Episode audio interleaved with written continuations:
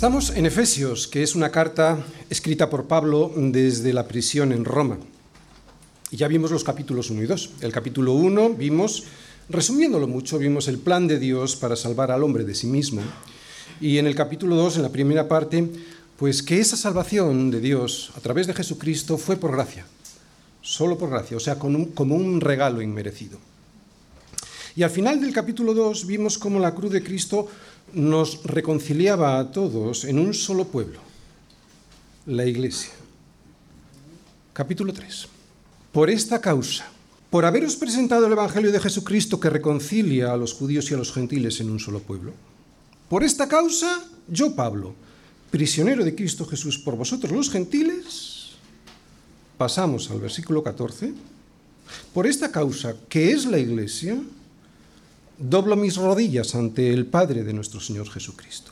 Esto es lo que vimos el domingo pasado, estos dos versículos tan solo, porque en el medio hay una serie de versículos en los que Pablo hace como un paréntesis, ¿eh? pero para seguir bien el orden de lo que Pablo quiere decir, eso es lo que vimos el domingo pasado. A Pablo, orando para que los miembros de la iglesia en Éfeso y en los alrededores pudieran entender la importancia de la iglesia.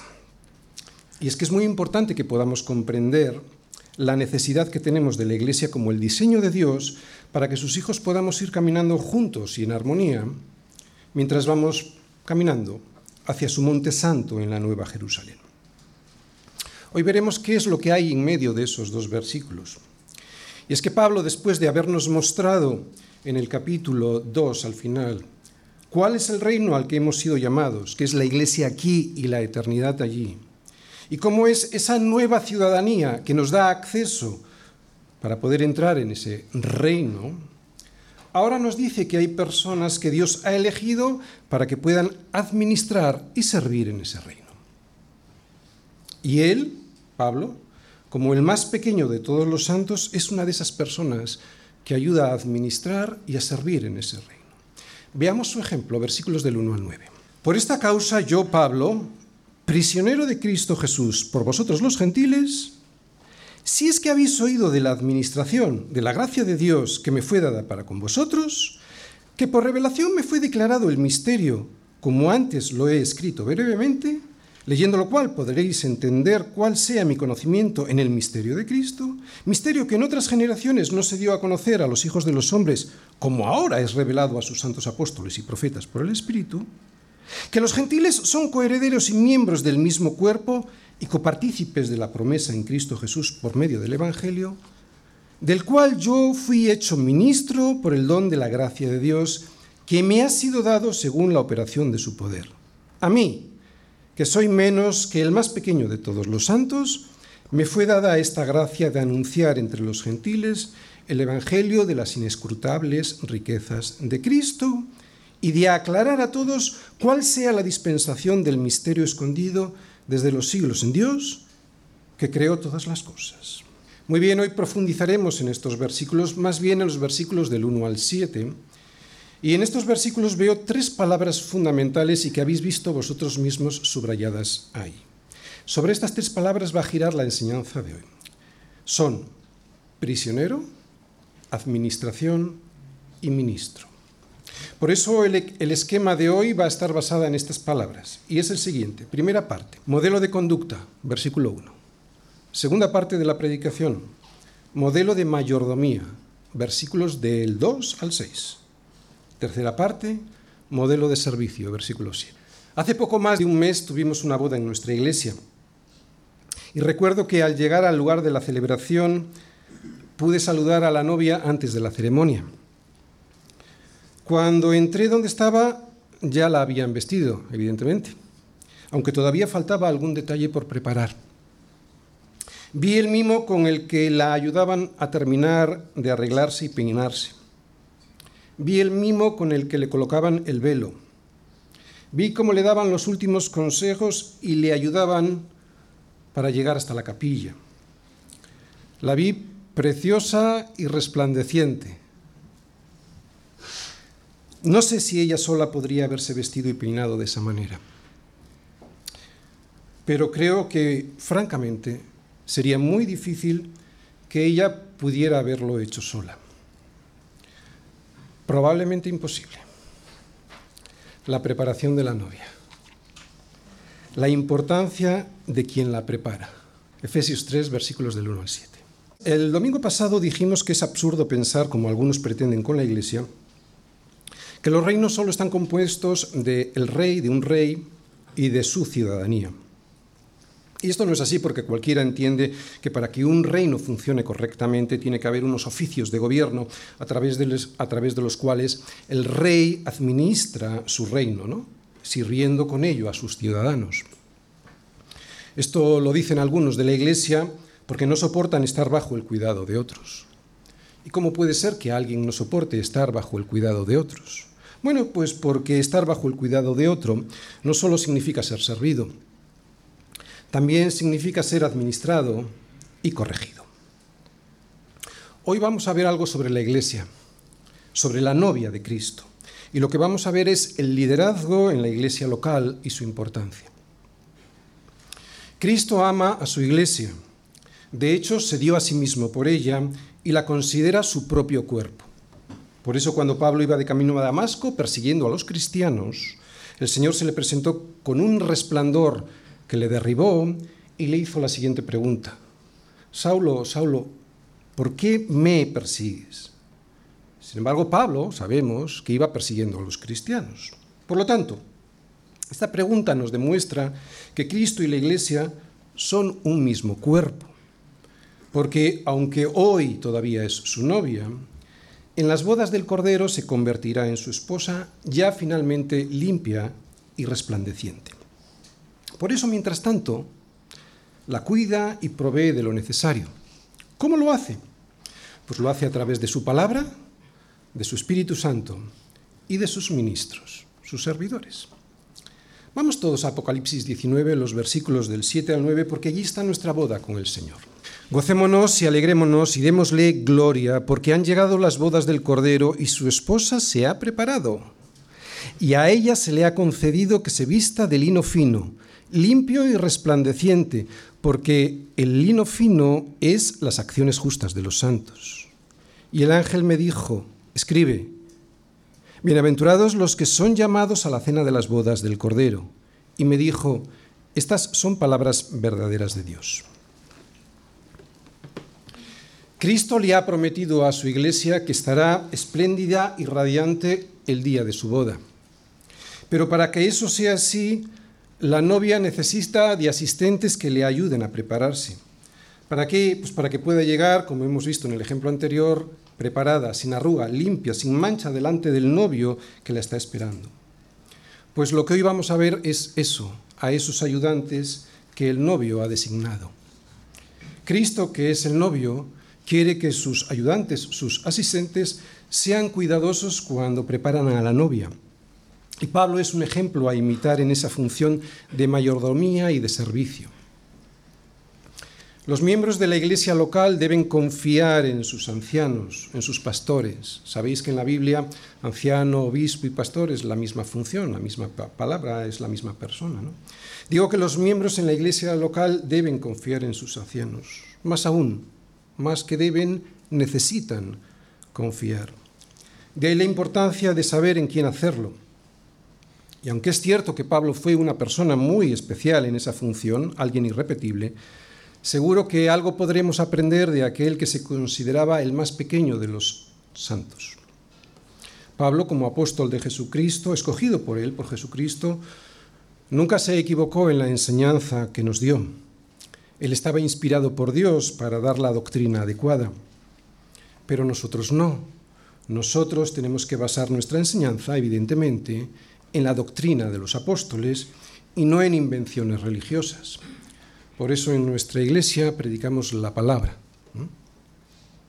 Es cierto que los pastores y ancianos de las iglesias, aquellos con autoridad legítima dada por Dios en este mundo caído, se pueden equivocar. Pero eso es muy diferente de aquellos que no tienen un modelo de conducta apropiado, que no predican la doctrina de los apóstoles y que no sirven a su iglesia. Estos tres puntos son los que vamos a ver hoy. Pero antes quiero insistir en una cuestión previa que es muy importante. no nos gusta escuchar palabras como obedecer o sujetarse. ¿Por qué? Porque en este mundo caído solo nos muestra la parte distorsionada de esas palabras, de esas funciones. Pero Jesús se sujetó y obedeció a su Padre, y sabemos que eso es bueno. Es cierto que obedecer, obedecer a nuestros líderes y sujetarnos a ellos exige confianza por nuestra parte. Pero es un defecto espiritual no tener confianza en ellos cuando hemos elegido estar bajo su cuidado. Si eres miembro de una iglesia, pues entonces has de confiar en tus líderes o si no, buscar otra iglesia que creas mejor. Pero no es coherente reconocerles y luego no seguirles. Hoy vamos a ver a Pablo llevando a la novia hasta el altar. Y esto nos puede ayudar a elegir bien a nuestros pastores, a confiar en ellos y también a imitarles, porque todos tenemos un ministerio que realizar. Primera parte, versículo 1. Modelo de conducta. Por esta causa yo, Pablo, prisionero de Cristo Jesús, por vosotros los gentiles. Como ya dijimos el domingo pasado, al hablar de la necesidad de pastores que guíen y sirvan de modelos a su iglesia local, la mejor forma de pastorear a las personas, además de nutrirlas con la doctrina de los apóstoles, con la sana doctrina de los apóstoles, es mostrarles un modelo de conducta adecuado. Pablo alimentó a sus hijos con la palabra, pero también con su propia vida, y en este versículo lo vemos. ¿No lo veis? ¿Dónde lo vemos? Fijaros, Pablo no se considera un preso de Roma, a pesar de serlo, ni dice que está preso por causa de los judíos, aunque fueron ellos los que le acusaron falsamente, porque le querían ver muerto. Pablo era un prisionero de Cristo Jesús, por vosotros los gentiles. Esta era la causa de su apresamiento. La causa era la iglesia del Señor. Pablo les dice a los efesios que orará por ellos para que entiendan bien la causa de su prisión, para que no sientan vergüenza ni estén tristes por su apresamiento, porque Pablo no estaba preso por delinquir. La causa era por esta causa.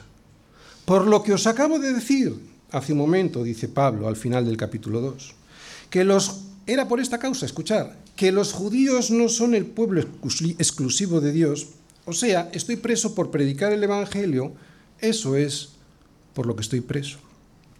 Mi causa es la iglesia. Es por vosotros los gentiles por lo que estoy preso. Y voy a orar para que lo entendáis bien, para que entendáis bien qué es la iglesia. Y esta oración la veremos a partir del versículo 14, en otra ocasión. ¿Cuál es la intrahistoria de esto? Bueno, ya conocemos todos porque lo vimos en Hechos y lo hemos repetido muchas veces. Como ya sabéis, Pablo fue hecho prisionero ya hacía años, ahora mismo está escribiendo esta carta preso en Roma, pero ya antes había sido hecho prisionero en Jerusalén porque unos judíos de Asia, de Asia Menor, la actual Turquía, pues probablemente de Éfeso digo, le habían acusado falsamente de haber introducido a gentiles en el templo de Jerusalén, algo que estaba prohibido. Pero esta no era la verdad. El motivo verdadero de la denuncia de estos judíos hacia Pablo era que había sido enviado por el Señor para predicar el Evangelio principalmente a los gentiles, y precisamente esto era lo que no podían soportar los judíos, que se presentara el Evangelio, que se presentara el Mesías a los gentiles. Ellos creían en el Mesías, pero no creían que Jesús era el Mesías. Pero lo que no soportaban, por eso perseguían a Pablo, es porque él presentaba el Mesías a los gentiles, a los que no eran judíos, y esto no lo aguantaban. Fue apresado en Jerusalén, como decimos, de Jerusalén fue llevado a Cesarea y de allí, al ver él que no se le hacía justicia y como era un ciudadano romano, pues pidió ser llevado ante el César. Es en Roma, esperando a ser juzgado, donde escribió todas estas cartas que se han dado en llamar cartas desde la cautividad y que estamos predicando nosotros. ¿eh? Una de ellas es esta carta a los Efesios, en las que explica en todas estas cartas el Evangelio. Y vemos en el versículo 5 que el Evangelio es un misterio, hasta ese momento, un misterio que en otras generaciones no se dio a conocer a los hijos de los hombres como ahora como sí estaba dado a conocer, pero no como ahora es revelado a sus santos apóstoles y profetas por el Espíritu. Eso es lo que nos dice Efesios 3:5. ¿Cuál era este misterio? Que incluso estaba escrito, pero no revelado de esta manera, pues que los gentiles son coherederos y miembros del mismo cuerpo, mismo cuerpo, iglesia, y copartícipes de la promesa en Cristo Jesús por medio del Evangelio. Esto es lo que no toleraban los judíos. Ellos preferían pensar que solo ellos podían ser salvados. Ellos no querían entender que Dios ya había explicado y profetizado que los gentiles también iban a recibir la salvación a través del Mesías. Y esto irritaba profundamente a los judíos, por eso no paraban de perseguir a Pablo. Así que por esta causa, por esta causa que os acabo de explicar antes, dice Pablo, porque por medio de Cristo los unos y los otros, los unos y los otros, judíos y gentiles, tenemos entrada por un mismo espíritu al Padre. Y debido a que ya no somos ni extranjeros ni advenedizos, sino conciudadanos de los santos y miembros de la familia de Dios, por esta causa, Efesios, es por lo que estoy preso, por amor de vosotros los gentiles, a quienes os predico el Evangelio. Estoy prisionero por haberos dicho que de ambos pueblos, judíos y gentiles, Cristo hizo uno, derribando la pared intermedia de separación. Estoy preso por predicar las buenas nuevas del Evangelio, las buenas noticias que trae Dios a los hombres a través de Jesucristo. ¿Y cuáles son? Que a través de la fe en su sacrificio en la cruz podemos ser reconciliados con Dios y formar parte de su pueblo, de su iglesia. Así que voy a orar, dice Pablo, voy a orar por vosotros para que lleguéis a entender la importancia de la iglesia, la importancia de ser la novia del Señor, la novia que el Señor está preparando para su boda, las bodas del Cordero. Y me ha sido dado ese privilegio, dice Pablo, ese privilegio de ir preparándoos antes de que lleguéis al altar. Y en este versículo vemos algo muy importante sobre el carácter de aquel que prepara a la novia para llevarla hasta el altar. Aquí vemos que Pablo tenía muy claro que no era prisionero ni de César, ni de los romanos, ni de los judíos. En definitiva, que no estaba preso de las circunstancias, sino de Cristo. Y esta visión de la soberanía de Dios nos enseña mucho. Si sabemos cuál es la verdad, entonces necesitamos creerla porque si no, no nos vale de nada. Y la verdad es que Dios es soberano. Pablo sabía que el Señor es soberano y por lo tanto creía que todo lo que le estaba pasando tenía un propósito y además un propósito bueno, tanto para él como para los demás. O sea, que era bueno para él y para los demás estar en ese momento en prisión, porque él creía en esa soberanía de Dios. Por eso sabía que era prisionero de Cristo y no de los romanos y judíos. Por lo tanto, sabía que si estaba preso, eso tenía que aprovecharlo y no ponerse a llorar por las esquinas. Tenía que aprovecharlo y así lo hizo. Se puso a evangelizar a todo aquel que llegaba a visitarle. Animaba a los hermanos que llegaban a su prisión, les animaba, les confirmaba en la fe. Escribió a las iglesias desde la prisión en Roma. Incluso les hablaba de Cristo a los soldados que le custodiaban. En ningún momento vemos en las cartas a Pablo quejándose de las circunstancias, sino que las utilizó. Esto, que es tener clara la soberanía de Dios, hará que las circunstancias por las que pasamos, si es que son buenas, no nos hagan creer que tenemos nosotros tener un concepto más alto de nosotros mismos del que debemos tener, porque todo lo bueno viene de Dios y si son malas, pues que esas circunstancias no nos hundan con ellas al saber que Dios permite todo con un propósito, con un propósito bueno. Volvemos a repetir aquí lo que todos ya sabemos, que a los que aman a Dios todas las cosas les ayudan a bien, esto es, a los que conforme a su propósito son llamados? Hay que volverlo a repetir, porque cuando nos quejamos por lo que nos pasa, lo que nos demostramos a nosotros mismos es que hemos sido capturados por las circunstancias y por lo tanto que no somos presos de Cristo. En este versículo vemos, pues, la primera característica de alguien que ha sido llamado para preparar a la novia, mientras ésta, pues, no llega a la boda todavía. ¿Cuál es la primera característica? La entrega. Entregar su vida para el ministerio al que ha sido llamado, aunque eso le lleve a prisión.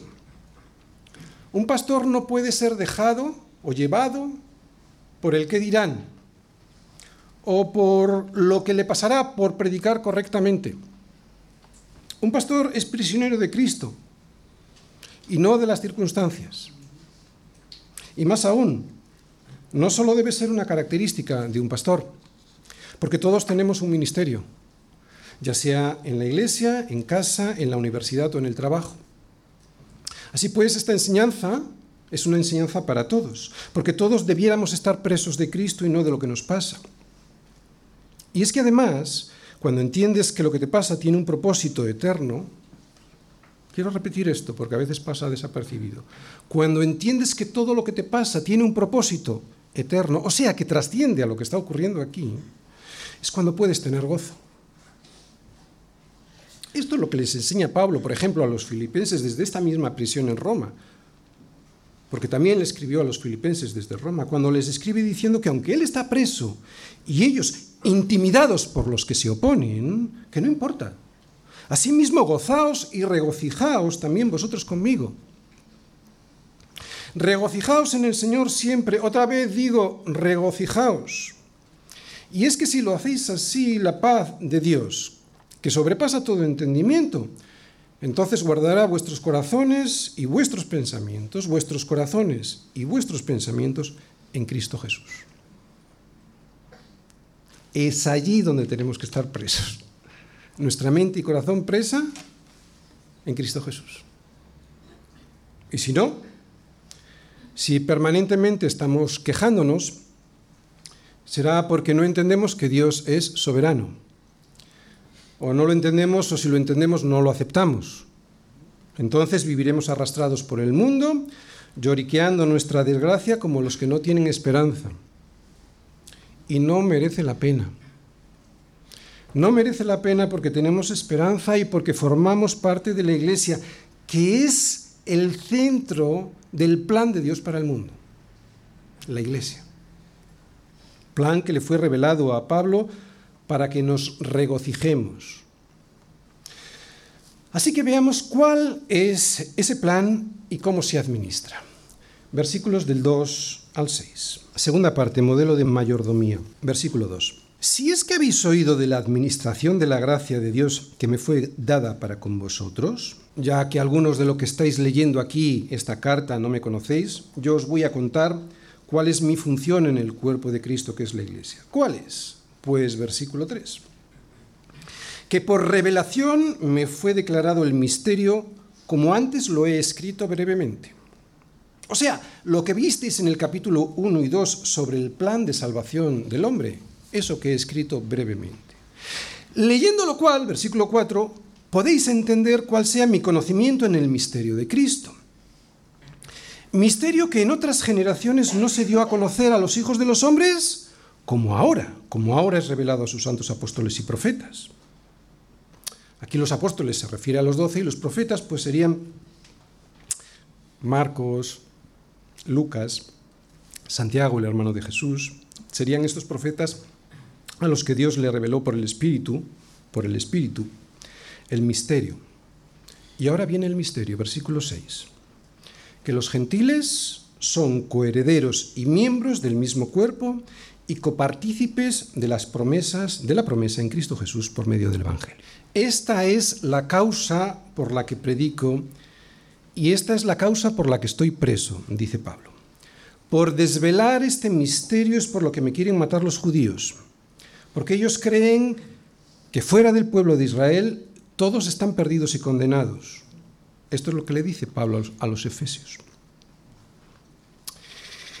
Todos sabían en aquel entonces que Dios había escogido de entre todas las naciones al pueblo de Israel como su pueblo, pueblo del que vendría el Mesías. Pero Pablo desvela que el plan de Dios era que eso fuese así tan solo por un pequeño espacio de tiempo y que desde el principio Dios diseñó que todas las naciones estuviesen incluidas. Desde el principio. Y ya estaba por escrito también puesto.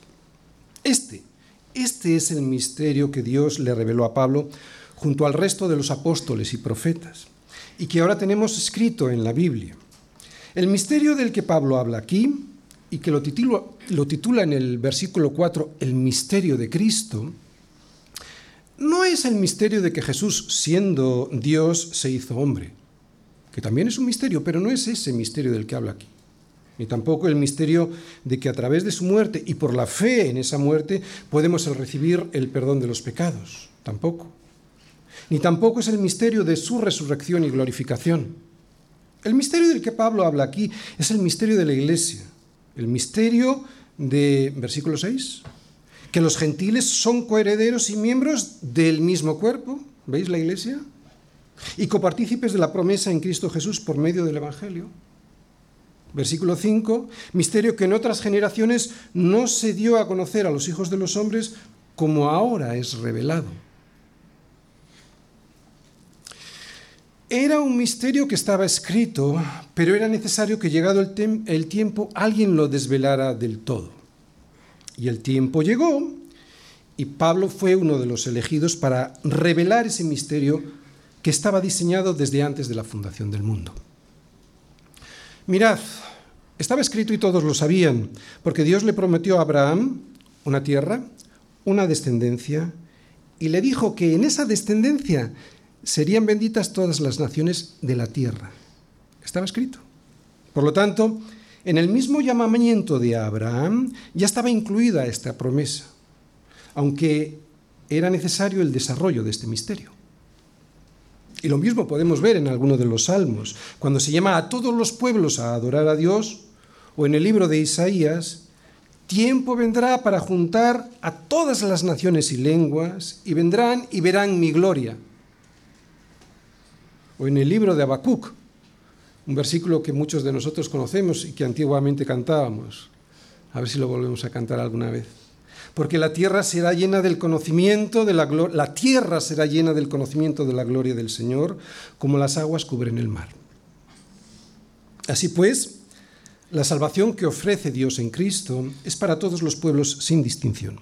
Este es el misterio que ahora Pablo anhela que entiendan los efesios, que ellos no solo han sido llamados cada uno individualmente para seguir al Señor, sino que también han sido llamados como miembros del mismo cuerpo, como miembros del mismo cuerpo, como pueblo, como iglesia.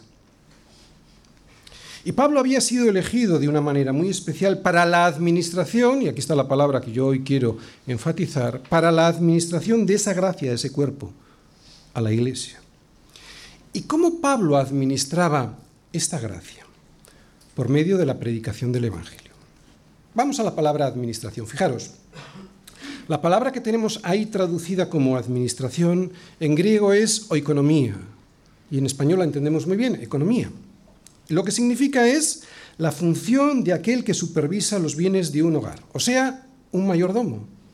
También la función de aquel que gestiona, un gestor, aquel que gestiona los bienes de otra persona y que por lo tanto alguien que va a ser llamado a cuentas si lo hace mal.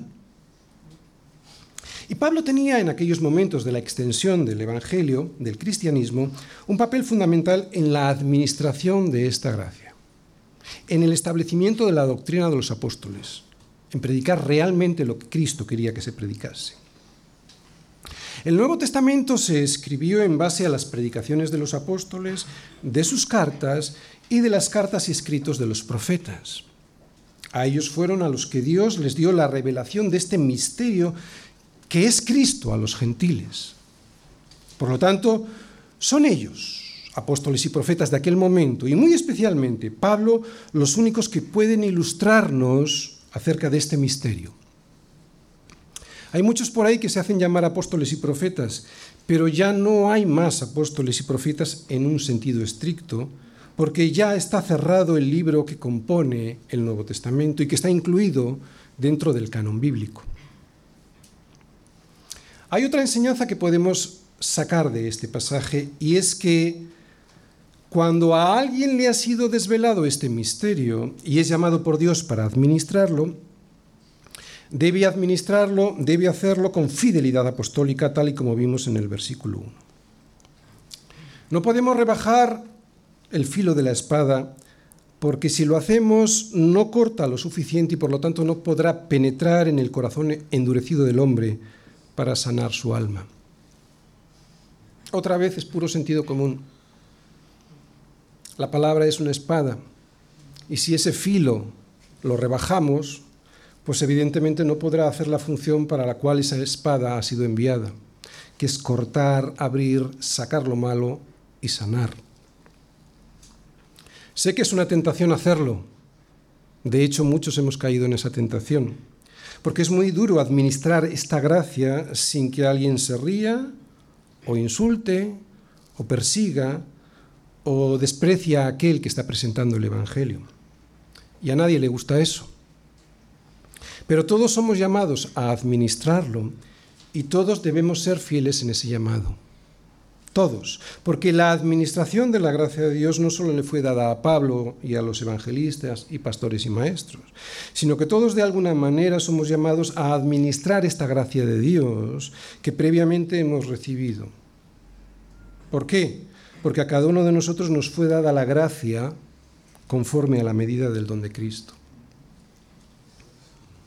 ¿Qué gracia nos ha sido dada? ¿Qué gracia tenemos que administrar? Pues haber sido perdonados. Este mundo no soporta la administración de esa gracia que salva. ¿Cómo puede ser posible que alguien no tolere escuchar sin irritarse que Dios le ama y que quiere su bien? ¿Cómo puede ser? ¿Cómo puede ser que Dios nos quiera hacer coherederos de su promesa por medio del Evangelio y nosotros rechacemos esa oferta sin ni siquiera escucharla? ¿Cómo puede ser? Bien, pues de la misma manera que existe Dios, también existe el diablo. El diablo que ocupa el corazón del hombre para que no vea el regalo de Dios y se pierda. Cuando hablamos del diablo, la gente también se ríe, pero, resulta que el mayor éxito del diablo es hacernos creer que no existe. Y muchas veces lo hace sin dramatismo. ¿Cómo puede ser que alguien piense que el diablo no existe con todo el mal que hay en el mundo? Mirad, recuerdo una vez que a un conocido le quise administrar la gracia de Dios, ya entendemos lo que es administrar la gracia de Dios, ¿verdad? Es predicar el Evangelio. Le quise administrar la gracia de Dios para que conociera la verdad del Evangelio. Como hacía muchos años que no nos veíamos, cuando me preguntó qué hacía, pues le dije que era pastor en una iglesia cristiana.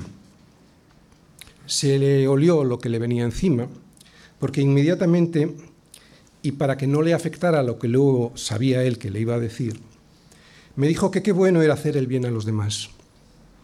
Y cambió de tema para que me diera cuenta de que no quería que le hablase. Y así, sin dramatismo, de una forma natural y sin estridencias, despreció el Evangelio que pudo haber salvado su alma. Tan sencillo como decirme que qué bueno que hacía el bien a los demás. Pero nosotros no somos el Ministerio de Asuntos Sociales. Aunque muchas iglesias se centran en eso para olvidarse de lo que Pablo nos dice en estos versículos, que es bastante más difícil que ser parte del Ministerio de Asuntos Sociales. Y es que somos administradores de la gracia de Dios.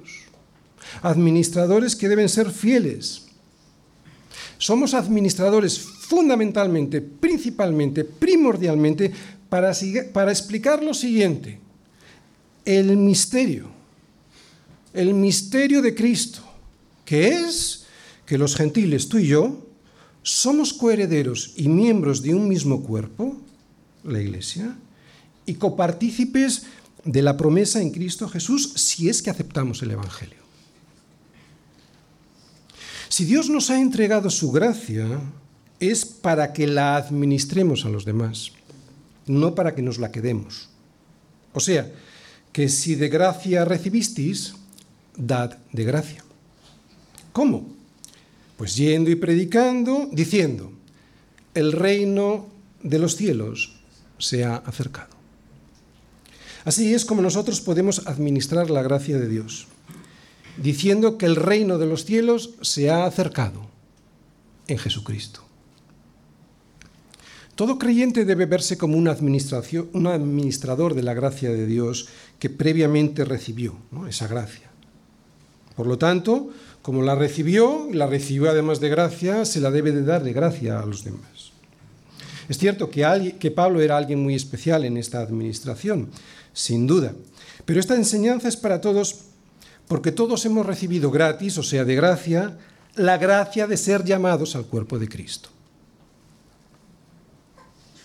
Pero Pablo hace algo más que predicar el Evangelio, o sea, que administrar esta gracia que nos orienta. Lo primero que hace la gracia es orientar. Antes de servir, lo que hace es orientar cómo puede servir a alguien que no quiere ser servido, ¿verdad? Por lo tanto, lo primero que hace ¿eh? Pablo es administrar esta gracia, presentar el Evangelio, que nos orienta a dónde, a una boda, a nuestras bodas, a las bodas del Cordero. Sin embargo, ahora vamos a ver que Pablo también sirve a la novia del Señor para que esté limpia y resplandeciente en esa boda. Eso es lo que vamos a ver ahora en el versículo 7, tercera parte. Modelo de servicio. Versículo 7. Evangelio del cual yo fui hecho ministro por el don de la gracia de Dios que me ha sido dado según la operación de su poder. Aquí la palabra que está subrayada, ministro, en español, en griego es diáconos. Esta es una palabra que normalmente se traduce en nuestras Biblias como siervo, a veces como vemos aquí como ministro, y en ocasiones simplemente se hace una transliteración de la palabra en griego y se escribe como diácono. ¿De acuerdo? Por lo tanto, en nuestras Biblias, esta palabra en griego se suele traducir de estas tres maneras: como ministro, como servicio o como directamente una transliteración diácono. En las iglesias mantenemos una distinción entre la función de diácono y la de un anciano pastor u obispo. Recordáis que en la Biblia estas tres palabras, pastor, anciano y obispo, es la misma, es la misma función, es la misma persona.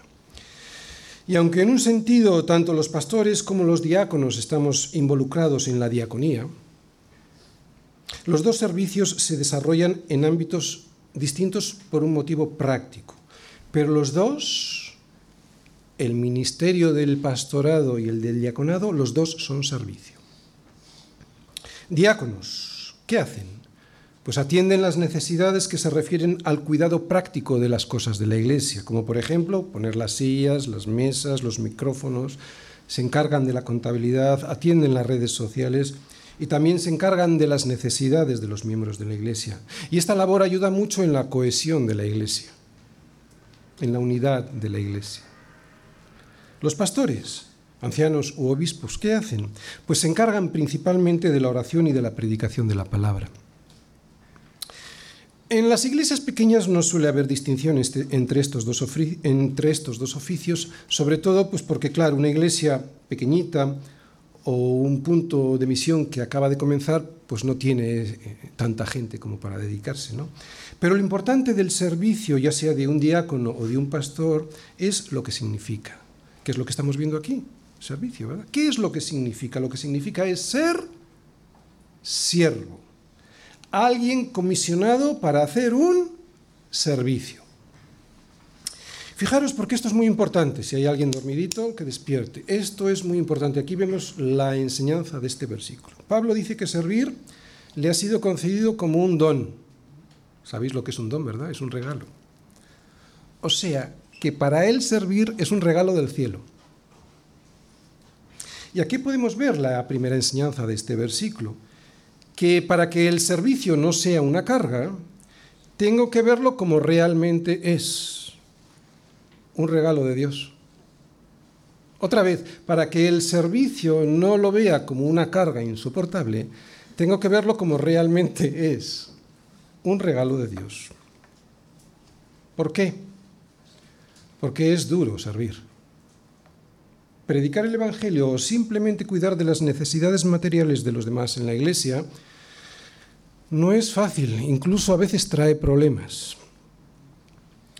La primera vez que aparece un servicio de diaconía en la iglesia en el sentido de resolver las necesidades prácticas de lo demás, lo vemos en Hechos 6. Cuando predicamos Hechos, lo vimos en Hechos 6. Allí podemos ver cómo hubo murmuración entre los griegos contra los hebreos, Ahora lo voy a explicar. Entre los griegos contra los hebreos, porque las viudas de aquellos, o sea, las de los griegos, eran desatendidas en la distribución diaria. Estamos en el inicio de la iglesia. Después de Pentecostés, estaba circunscrita la iglesia tan solo a la ciudad de Jerusalén. Y había mucha gente. Se habían convertido. No solo eran todos judíos que se hicieron cristianos, todos judíos, no había gentiles todavía. Pero unos eran de lengua griega, porque habían venido de la dispersión, habían venido probablemente a Pentecostés, de la dispersión, y su lengua era la griega, y otros tenían lengua hebrea, si vivían en Jerusalén, o aramea. Pues muy bien, vemos, vemos en Hechos 6 que al principio en la iglesia ya surgió la murmuración. Y eso pasaba ¿por qué? Pues porque los apóstoles no podían dedicarse a hacer todo el servicio que merecía la novia de Cristo en Jerusalén. Y es que, claro, no siempre los pastores pueden hacer todo el trabajo, especialmente cuando las iglesias crecen. ¿Qué era lo que estaba pasando en, Jerusalén? La iglesia estaba creciendo de una manera ah, muy grande, ¿de acuerdo? Y claro, eh, eh, eh, los cristianos ya no podían volver a la sinagoga, y en aquel entonces las viudas eran asistidas porque no había un ministerio de asuntos sociales, eran asistidas en las sinagogas, no podían volver, entonces era la iglesia la que les asistía. Y resulta que las de origen, o mejor dicho, las de lengua griega, se quejaban de que no eran atendidas de la misma manera que las de lengua hebrea. Así que ya vemos que empezaba a haber murmuración. Y había que servir. Pero claro, como decimos, los pastores no pueden hacerlo todo y tampoco es bueno que lo hagan ellos porque todos necesitamos servir. Y es aquí donde viene nuestra enseñanza. Todos necesitamos servir, todos necesitamos aprender a servir. Aunque es verdad que cuando estamos empezando lo único que tenemos que hacer es como los bebés. Comer, dormir y que nos limpien, ¿no? Para aprender y crecer. Pero cuando uno ya ha crecido necesita aprender a servir. Por eso los apóstoles dijeron que tenía que haber un servicio, una diaconía especial para poder atender esa necesidad que había surgido en la iglesia porque estaba creciendo mucho, porque no era justo para ellos tener que dejar la palabra de Dios para servir a las mesas. No era una cuestión de superioridad, no era una cuestión de posición, era una cuestión de función. El servicio se ve hoy igual que siempre mal. Esta carta está escrita a las iglesias de Éfeso y ciudades cercanas, que era una zona de dominio romano, pero de cultura griega. Y la manera en la que la cultura griega, el mundo griego, veía la, la servidumbre era similar a la forma en la que la vemos hoy. Mal. Tanto ellos como nosotros preferimos nuestro desarrollo personal, o sea, servirnos a nosotros mismos, antes que servir a los demás. No hay nada más que ver la campaña de desprestigio contra unos grandes almacenes por un cartel del Día de la Madre en el que la mujer que aparecía en ese cartel decía no tener ninguna queja por ser mamá. El cartel decía 0% quejas, casi 100% de entrega. Eso ponía el cartel. Y el gobierno autónomo de Valencia le abre un expediente porque denigra a la mujer por servir. Servir a los demás, el servicio entregado y sin quejas, siempre ha sido considerado como algo denigrante. Y resulta que Cristo, siendo Dios, siendo Dios, vino a servirnos y lo hizo muriendo por nosotros en una cruz. Esto lo podemos ver, por ejemplo, en Mateo 20, 28, cuando dice de sí mismo que el Hijo del Hombre no vino a ser servido, sino para servir y para dar su vida en rescate por muchos. Por eso Jesús nos enseña el servicio de una manera muy diferente a como el mundo lo presenta. Nos lo muestra incluso muriendo a sí mismo para rescatar de la muerte a muchos. Si leyésemos Juan 12, versículo 26, con la palabra servicio, que es la palabra que aparece en español, cambiada en griego, oiríamos a Jesús decir esto. Bueno, voy a decirla como dice en español. Si alguno me sirve, sígame. Donde yo estuviere, allí también estará mi servidor. Si alguno me sirve, mi Padre le honrará. pero la palabra es diáconos, y si la oyéramos así sería, si alguno me diaconea, sígame. Y donde yo, estuviere, allí también estará mi diáconos. Si alguno me diaconea, mi padre, mi padre le honrará. Así pues, esta palabra no tiene nada que ver con los cargos eclesiásticos que se ven en algunas confesiones cristianas, diácono. En Mateo 20, 26 Jesús dice, el que quiera hacerse grande entre vosotros será vuestro diáconos. Y en Mateo 23, 11 dice, el que es el mayor de vosotros sea vuestro diáconos. Pablo es un modelo de servicio porque no administraba el don que recibió de manera como lo suele hacer un funcionario. Dispensaba el Evangelio con pasión, con deseo de servir, con anhelo de que la gente se diese cuenta de su situación, que es una situación de enfrentamiento contra Dios, y eso es terrible. Lo presentaba con el mismo empeño que tiene un bombero de sacar de un edificio a un niño que, por estar inconsciente, no se da cuenta que está a punto de morir con esa pasión. Pero Pablo no solo administraba el don del Evangelio, sino que, sino que también, como estamos viendo, servía, servía como un diácono a las iglesias a las que visitaba. Por eso en esta predicación yo no quiero, aunque lo he hecho para, entender, para, para, entenderlo, pero yo no quiero separar estos dos tipos de servicio, el del pastorado y el de la diaconía. Pastorear, predicar la palabra y el ministerio de la oración y la diaconía, que es pues resolver los problemas prácticos que siempre tienen todas las iglesias. Porque para el Señor es lo mismo, es servicio, es servicio al cuerpo, es servicio a la iglesia. Y atención, no hay ningún miembro innecesario en este cuerpo.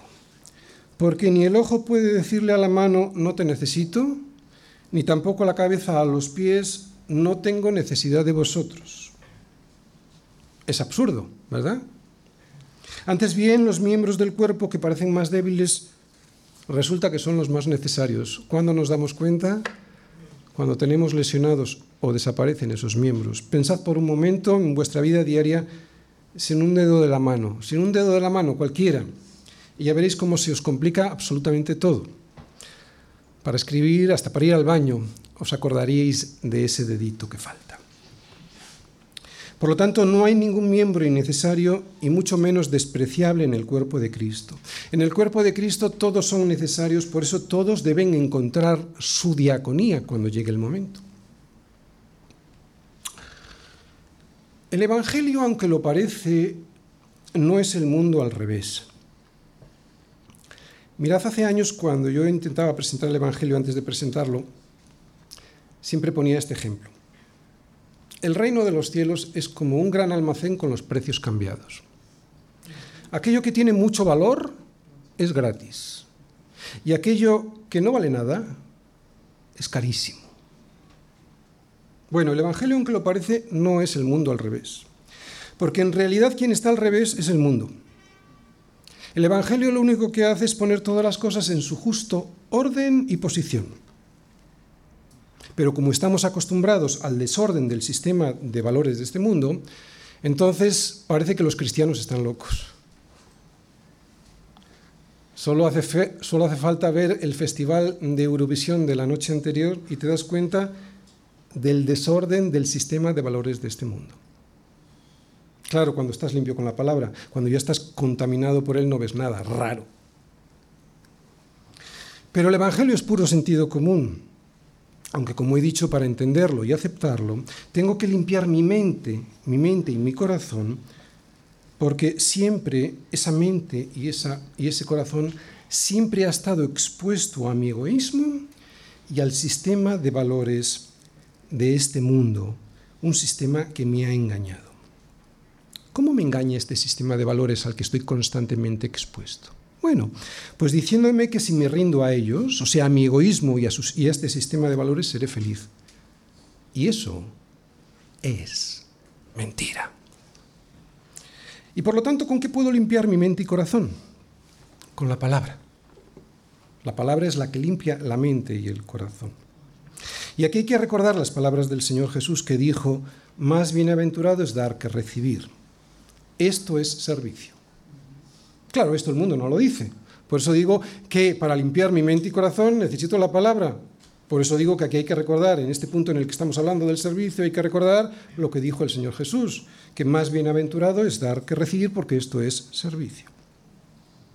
Voy a terminar este versículo 7 con lo, primero, con lo primero que vimos en él. No sé si os acordáis. Que para que el servicio no sea una carga, tengo que verlo como realmente es, como un regalo de Dios. En el servicio, para que sea de verdad servicio, no puede aparecer la queja.